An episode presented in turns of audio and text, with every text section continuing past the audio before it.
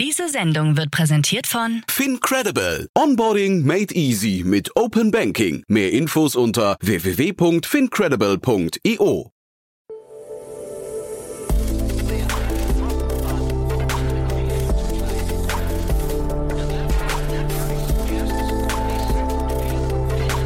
Startup Insider Daily. Investments und Exits.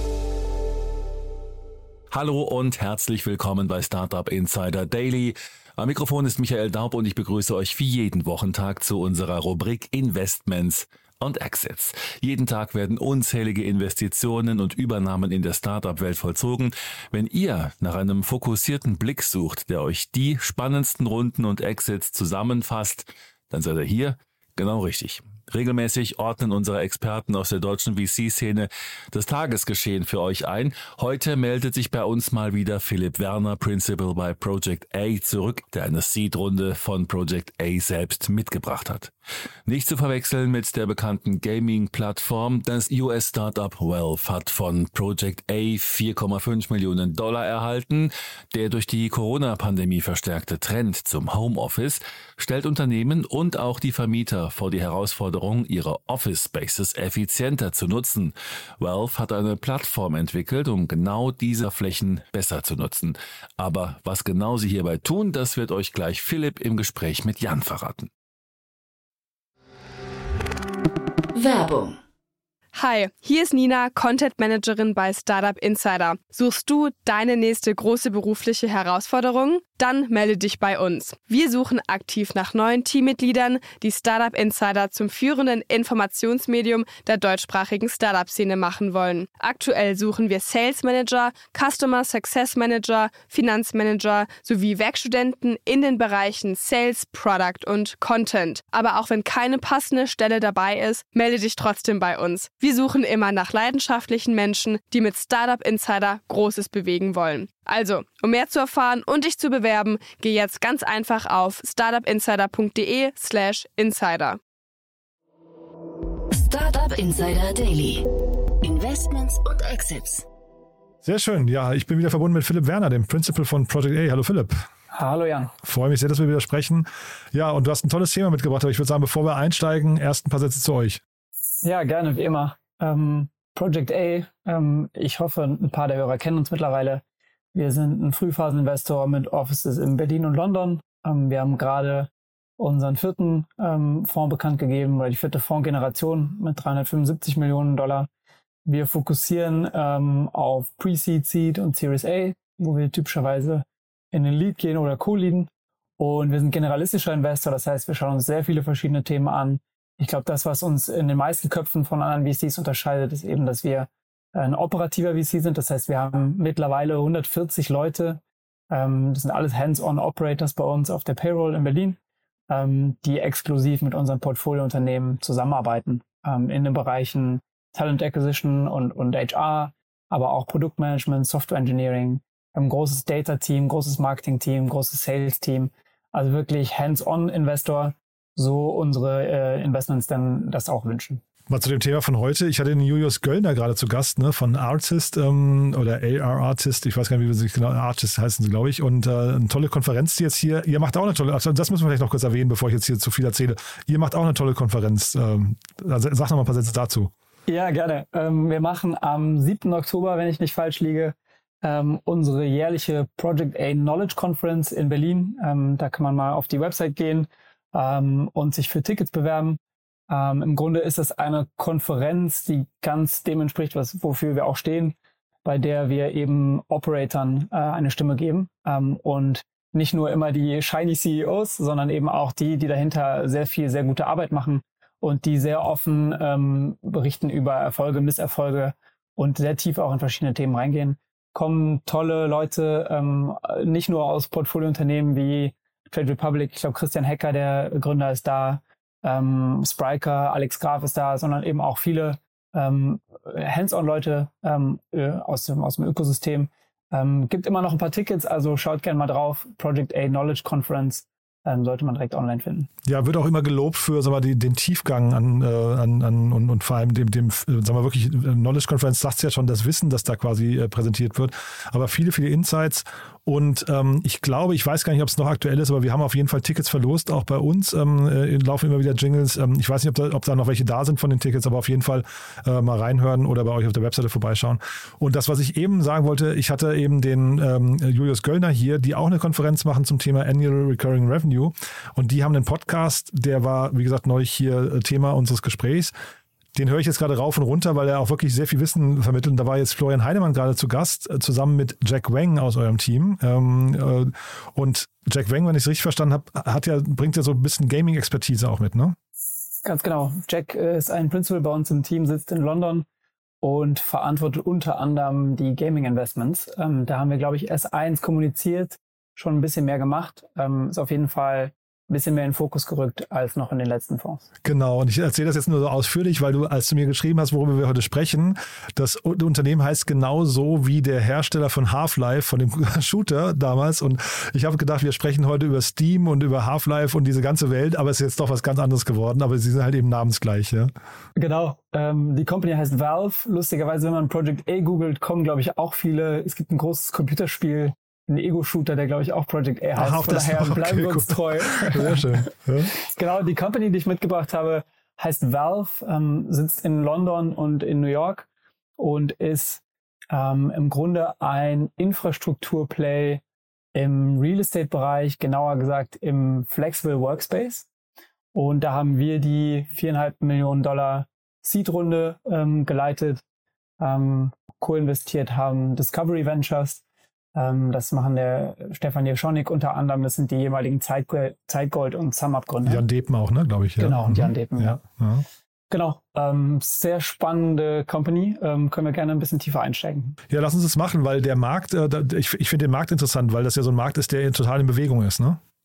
Genau, also ähm, Flexible Workspace, ich glaube, das haben jetzt alle so ein bisschen mitbekommen, äh, ist natürlich der große Katalysator war Covid ähm, ich glaube, dass Remote Work äh, zugenommen hat und auch äh, ein Stück weit gekommen ist, um zu bleiben. Das muss ich, glaube ich, niemandem mehr erzählen. Ähm, tatsächlich, wenn man sich aber das Ganze ein bisschen tiefer anschaut, dann sind die äh, Projektionen für diesen Markt schon echt beeindruckend. Also heute sind äh, 2,5 Prozent ähm, des Commercial Real Estate sind Flexible Workspace. Ähm, also da, bei Flexible Workspace muss man an WeWork etc. denken. Ähm, Im Grunde ähm, Turnkey Solutions, wo man einfach hingehen kann und sich einen, einen Desk mieten. Ähm, 2,5 Prozent des Marktes und das soll bis 2030 auf knapp 30 Prozent wachsen. 30 Prozent, also das ist schon massives Wachstum. Und es gibt eben viele verschiedene Player in diesem, ähm, in diesem Bereich. Es gibt Operator wie die genannten WeWork und gibt es auch noch ein paar andere, die, die Household Names sind. Und es gibt eben auch ähm, viele Landlords, ähm, die in dem Bereich unterwegs sind oder auch Hotels, die anfangen, ähm, Remote äh, beziehungsweise sorry, Flexible Workspaces aufzubauen. Also ein sehr fragmentierter Markt. Und ähm, es gibt viele Player mittlerweile oder einige Companies, die, die man auch kennt, zum Beispiel Hubble oder Desana und andere, die sich darauf konzentrieren, ähm, Marktplätze zu bauen, wo man eben als Privatperson oder auch als Company ähm, auf diese verschiedenen Operator zugreifen kann und sich ähm, Tische buchen. Ähm, was es nicht gibt, ist wirklich so eine grundlegende Infrastruktur, auf die alle zugreifen können ähm, und eben die verschiedenen Availabilities dort sehen. Und ähm, im Grunde ist, glaube ich, die beste Analogie, ähm, das nennt man GDS, Global Distribution System. Ich glaube, die beste Analogie kommt aus dem Travel-Bereich und heißt Amadeus.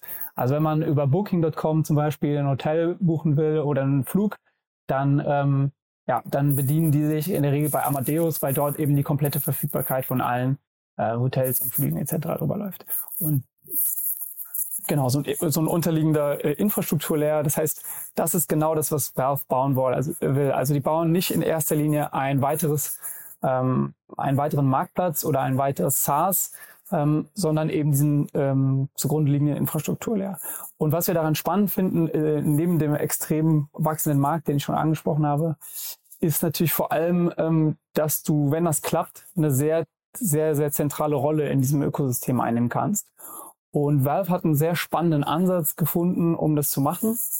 Und zwar ähm, bauen die in erster Linie neben diesem Infrastrukturlayer auch ähm, SaaS-Solutions für Broker in diesem Markt.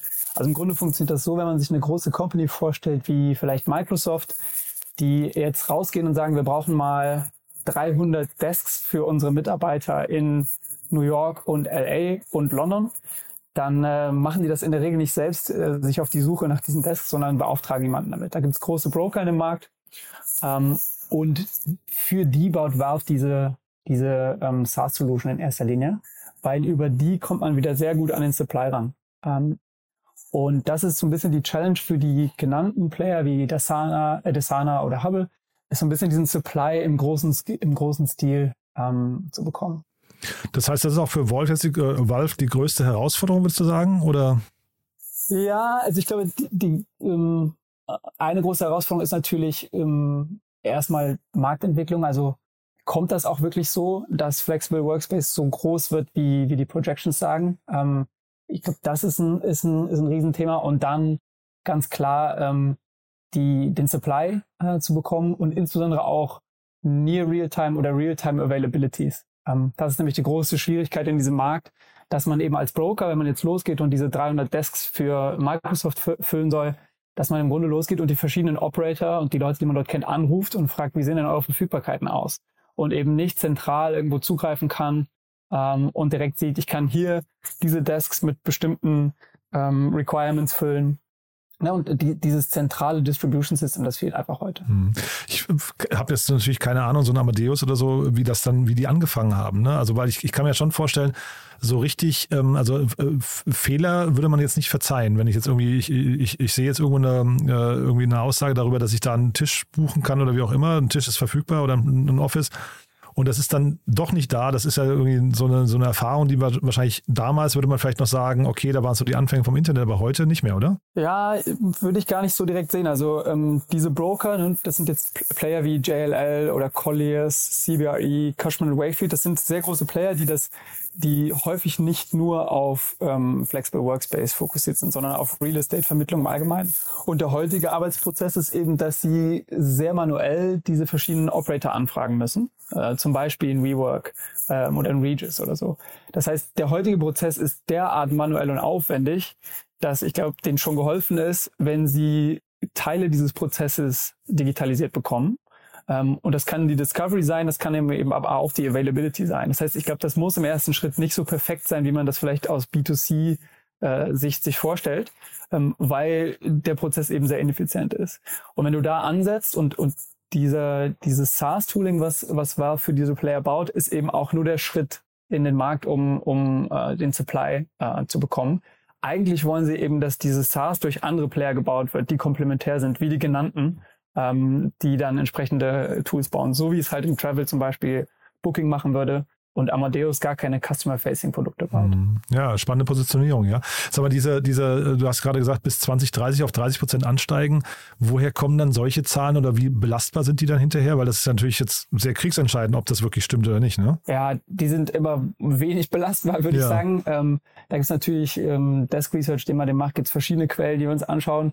Was wir aber auch viel machen, ist dann Gespräche zu führen ähm, mit, mit Leuten, die eben im Real Estate sich sehr gut auskennen und das so ein bisschen abzuklopfen klopfen. Aber kann schon Glaskugel sein, ne? nicht, ne? Ja. Mhm. Absolut, ja, ja. Am Ende ist für uns auch nicht wichtig, ob das 30 Prozent sind oder 20. Das ist halt massiv, ähm, wenn du, wenn du von 2,5 auf, sagen wir mal, selbst wenn es 15, 20 Prozent des Marktes sind, ist es massiv.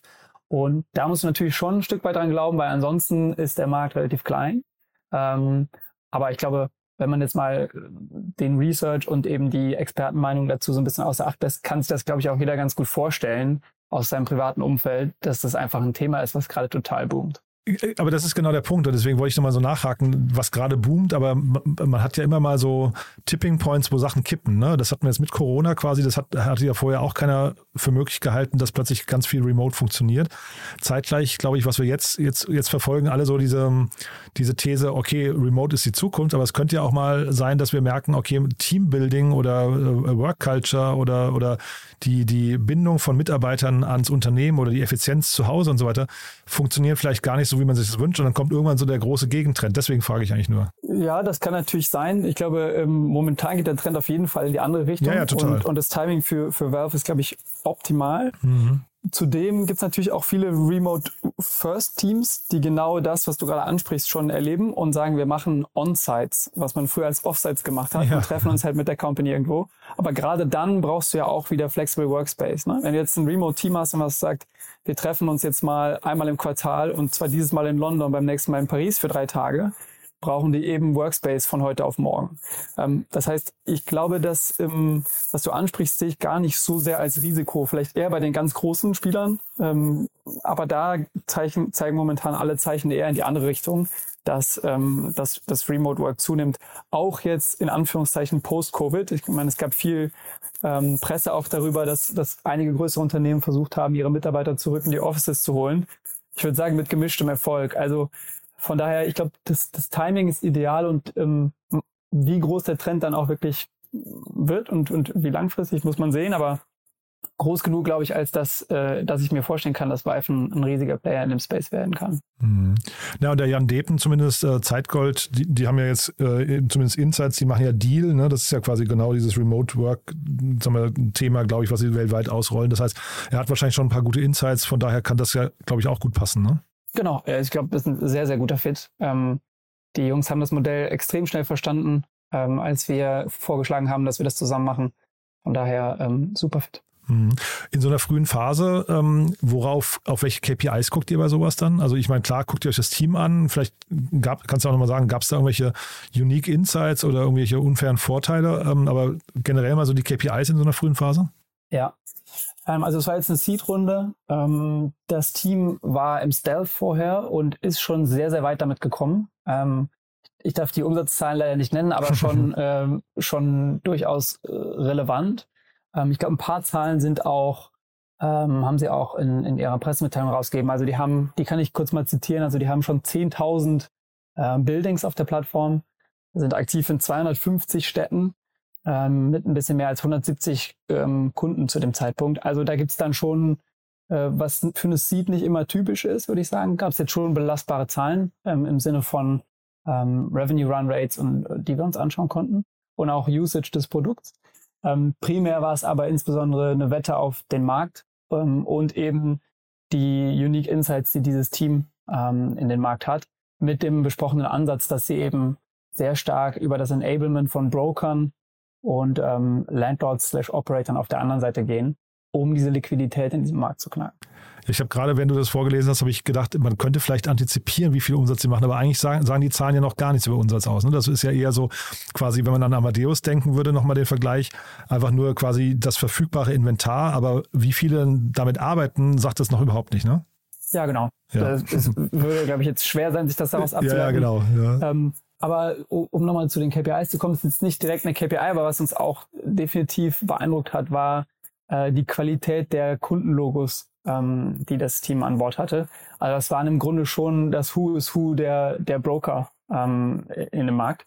Ähm, und wir haben dann natürlich auch viel Gespräche mit diesen Playern geführt und da wurde relativ schnell klar, dass die ähm, sich nicht vorstellen können, ohne dieses Tool zu arbeiten. Ach wirklich? Und ja? das ist eben, ja. wie gesagt, nicht die langfristige Vision, ähm, das, das Tooling zu bauen, sondern eben nur den Infrastrukturlayer. Von daher ähm, ja, hat das sehr schnell sehr viele Boxes bei uns getickt. Total cool. Und jetzt kommen die aus London. Ne? Ähm, warum haben die sich für euch entschieden? Was würdest du sagen? Was, sind, was ist aus deren Sicht der wichtigste Fit, äh, Fit gewesen? Tatsächlich ist das, äh, das freut mich, das zu sagen, ist tatsächlich der operative Ansatz, den wir haben. Ähm, wir kennen Nick, den, den Gründer, schon, schon länger, ähm, haben schon ähm, damals zu Preseed gesprochen, da war es für uns noch ein bisschen zu früh. Die Vision war klasse, aber wir wollten da ein bisschen mehr sehen. Und er hat sich, glaube ich, damals schon in unser operatives Modell verliebt. Äh, Im Grunde die Tatsache, dass wir eben an all den eingangs genannten Stellen operativ supporten können. Und das machen wir jetzt auch gerade ganz aktiv auf Wunsch der Gründer, einfach um ja, die Geschwindigkeit noch ein bisschen zu erhöhen. Ähm, das hilft natürlich extrem, wenn man da auf uns zugreifen kann, wenn man gerade dabei ist. Man hat jetzt so eine Finanzierungsrunde bekommen und muss dann sein Team weiter ausbauen. Ähm, das kostet alles Zeit. Und wenn man dann auf, auf erfahrene Leute bei uns zugreifen kann, irgendwie Seniore Leute im Bereich Produkt, Software Engineering ähm, oder auch Leute, die halt Sales-Organisationen aufgebaut haben, dann äh, ist das schon sehr wertvoll. Und das war, glaube ich, dann der Grund, warum Nick am Ende mit uns gegangen ist. Dieses Thema Stealth Mode, das habt ihr öfters, ne? Du hast ja von Christian Hecker angesprochen, von Trade Republic, da habt ihr das ja auch offensichtlich sehr, sehr gut ähm, äh, schon durchgezogen. Ist das äh, ein Modell, was man jetzt immer öfter sehen wird? Bei Trade Republic spezifisch weiß ich jetzt gar nicht. Ich glaube, das äh, haben schon viele Fans damals gesehen. Ähm, aber Stealth ist auf jeden Fall äh, nicht besonders selten. Ähm, aber nicht in dem Sinne, dass die Gründer dann auch bei LinkedIn schreiben äh, Stealth Mode, weil dann, äh, glaube ich, kriegen alle VCs das mit. okay. ähm, sondern wirklich eher, dass eine Company ohne Branding und vielleicht sogar ohne Website unterwegs ist und eben schon ähm, Customer Validation, Proof Points bekommt, vielleicht sogar schon Traction hat das ist schon sehr gängig, ja. Ja, spannend, ja. Und ich habe jetzt gerade noch mal geguckt, 2019 gegründet. Das heißt, die haben jetzt drei Jahre lang im Prinzip ohne externes Kapital aus, äh, ähm, gearbeitet. Ne? Das ist ja auch schon, schon ein, ein weiter Weg eigentlich, ne? Ja, genau. Ähm, die sind, glaube ich, Ende 2019 gegründet, aber ähm, haben schon einen weiten Weg gebootstrapped, äh, also mit eigenem Geld hinbekommen. Ähm, das liegt unter anderem daran, dass äh, der Gründer vorher schon äh, recht erfolgreich war und sich das eben leisten konnte und wusste, dass er seine Chancen dadurch erhöht, indem er ähm, halt schon an den Punkt kommt, wo er ähm, signifikant Traction zeigen kann. Ähm, sieht man auch nicht alle Tage so. Ähm, vor allem dann auch den Switch hinzubekommen, zu sagen, so jetzt nehmen wir den VC mit rein und schalten auf Vollgas. Ähm, aber es hat hier in dem Beispiel bisher hervorragend geklappt und ich bin sehr, sehr bullisch, wie man vielleicht raushört, ja. was das Unternehmen angeht. Naja, das Beispiel mit Amadeus ist halt bestechend, ne? weil das ist ja dann schon ein Winner-Takes-it-all-Markt, ne? Ja, genau. Das sieht man auch nicht alle Tage. Ja, also ich, meine, wenn man ein, ein, ein Potenzial dafür sieht, ähm, in einem Markt, der auch noch so eine Trajektorie aufweist, dann ähm, macht schon Sinn, da eine Wette zu platzieren. Ähm, und wenn man dann eben auch noch so einen, so einen guten Fit mit dem Gründer hat von Anfang an, dann ähm, macht das vielleicht doppelt Sinn. Ja, ich meine es dahingehend, ich glaube, es gibt gar nicht so viele Märkte, in denen dieser Winner-Takes-it-all-Aspekt oder diese Möglichkeit überhaupt besteht. Das meine ich eigentlich. Ne? Also, Ach dass, so, ja. dass man also irgendwie, also jetzt, ihr habt, was weiß ich, nehmen wir mal Krü gemacht oder Spriker oder Voy oder so, also große Companies in eurem Portfolio, selbst ein Trade Republic. Das sind ja alles Unternehmen, die koexistieren mit anderen. Ja, ich meine, das ist natürlich hier die Wette, hast du recht, und das sieht man auch nicht alle Tage. Ähm, am Ende muss es nicht so kommen. Ähm, und die sind jetzt auch nicht die einzige Company, die in diesem Bereich arbeiten. Aber wir glauben, dass sie auf jeden Fall einen realistischen Shot haben, ähm, dieser Winner takes all zu sein. Ähm, von daher, ja, bin ich bei dir. Cool. Ja, ich drücke die Daumen äh, für euch beide, also für, für das Team und für euch. Und würde sagen, wir bleiben dran. Da können wir irgendwann, irgendwann nochmal ein Update machen. Ja? Ja, sehr gerne. Und ich glaube, da wird sich auch noch viel entwickeln. Ist auch nicht so ganz leicht zu verstehen, dieses Modell, aufgrund mhm. dieser, ist kein, kein sehr transparenter Markt und diese Brokerrolle mhm. ist einfach sehr besonders. Mhm. Von daher können wir gerne mal ähm, ja, in ein paar Monaten zu sprechen, wie es der Company dann geht. Super. Und zur Pack-On, also zur äh, Knowledge-Konferenz von euch, haben wir ein paar Worte verloren. Wer sich da noch bewerben möchte, auf eurer Webseite oder bei dir, ne? Ganz genau. Am besten einfach äh, knowledge-conference.projecta.com. Ähm, Starkes Line-Up. Ne? Und äh, ich habe gesehen, die Doppelgänger sind auch da. Also wird auch für, für Entertainment gesorgt. Ja? Ganz genau. Cool. Danke dir, Philipp. Hat Spaß gemacht und dann bis zum nächsten Mal, ja? Super, mir auch. Bis dann. Ciao, ciao. Werbung Hi, hier ist Moritz, Marketing und Growth Manager bei Startup Insider. Wenn du über die verschiedensten Themen immer auf dem neuesten Stand sein möchtest, dann empfehle ich dir auf jeden Fall unsere Newsletter auszuprobieren. Von unserem täglichen Morning Briefing Startup Insider Daily zu unseren themenspezifischen Newslettern wie Krypto und Web3, Investments und Exits oder KI Kompakt bist du mit unseren Newslettern immer top informiert. Falls du interessiert bist, kannst du dich jetzt ganz einfach kostenlos anmelden und zwar unter startupinsider.de/slash insider. Startup Insider Daily, Investments und Exits. Der tägliche Dialog mit Experten aus der VC-Szene. Das war die Vorstellung von Philipp Werner, Principal bei Project A, zu der eigenen Seed-Runde in Wealth im Gespräch mit Jan Thomas. Das war's fürs Erste mit Investments und Exits. Vielleicht schaltet ihr noch später in unserer Mittagsausgabe ein, wo wir Stefan Bader, Co-Founder und CEO von Cello, anlässlich einer besonderen Ankündigung, die wir erst in der eigentlichen Folge preisgeben können, zu uns eingeladen haben. Wenn nicht, hören wir uns hoffentlich morgen in der nächsten Ausgabe wieder. Am Mikrofon war Michael Daub. Ich verabschiede mich. Bis dahin. Diese Sendung wurde präsentiert von Fincredible. Onboarding made easy mit Open Banking. Mehr Infos unter www.fincredible.io.